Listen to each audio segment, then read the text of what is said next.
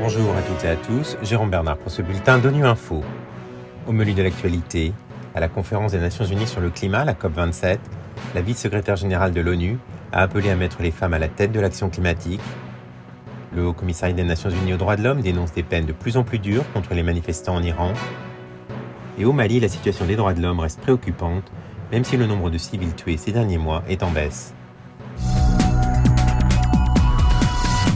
Lors d'un événement à la COP27 sur la réalité du changement climatique vécu par les femmes africaines, la vice-secrétaire générale de l'ONU, Amina Mohamed, a affirmé que les femmes et les filles sont des leaders essentiels, efficaces et puissants pour faire face à la crise climatique.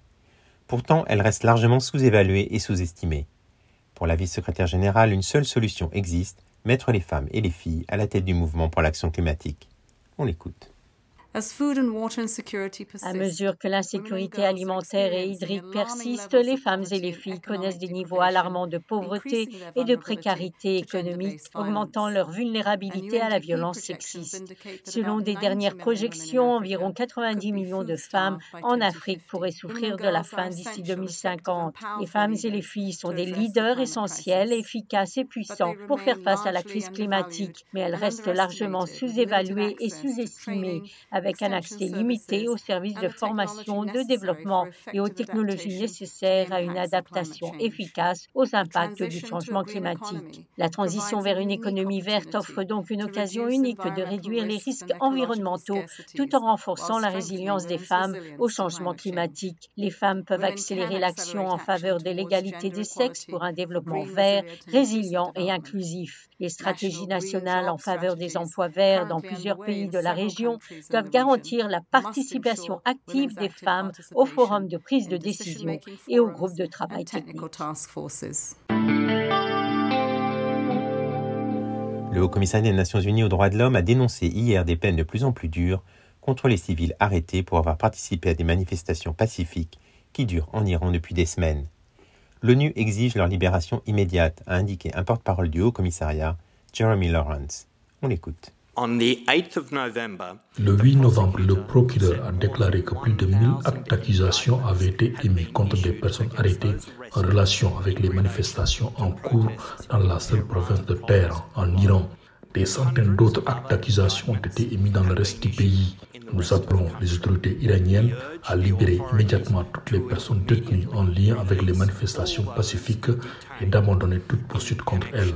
Le droit relatif aux droits humains protège le droit des personnes à se réunir pacifiquement et à la liberté d'expression.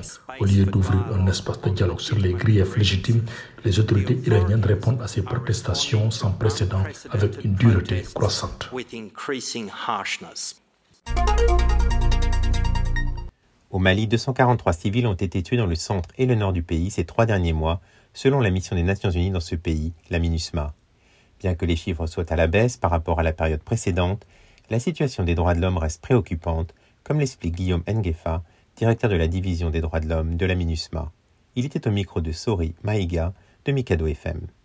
La situation générale des droits de l'homme est restée très préoccupante, caractérisée par euh, des violations et abus des droits de l'homme euh, et du droit international euh, humanitaire perpétrée par un certain nombre d'acteurs. Plusieurs facteurs peuvent expliquer cette situation. D'abord, l'insécurité, surtout dans la région de Menaka et de Gao, qui est la résultante des confrontations armées entre l'État islamique, Jnin, MSA et les autres, dont les affrontements armés conduisent euh, au meurtre des populations civiles, conduisent aussi au déplacement forcé des populations civiles et enfin un phénomène assez important qui affecte la vie économique ainsi que l'économie formelle et informelle de populations, c'est ce qu'ils appellent l'enlèvement du bétail. Vous savez que dans certaines régions, le bétail a aussi une valeur culturelle. C'est la manifestation de la richesse des communautés et cet état des choses a comme conséquence de porter atteinte aux droits économiques et sociaux des populations. Voilà, fin de ce bulletin de Nuit Info. Vous pouvez nous retrouver sur Internet et sur nos comptes médias sociaux, Twitter et Facebook. Merci de votre fidélité. À demain, même à la même fréquence.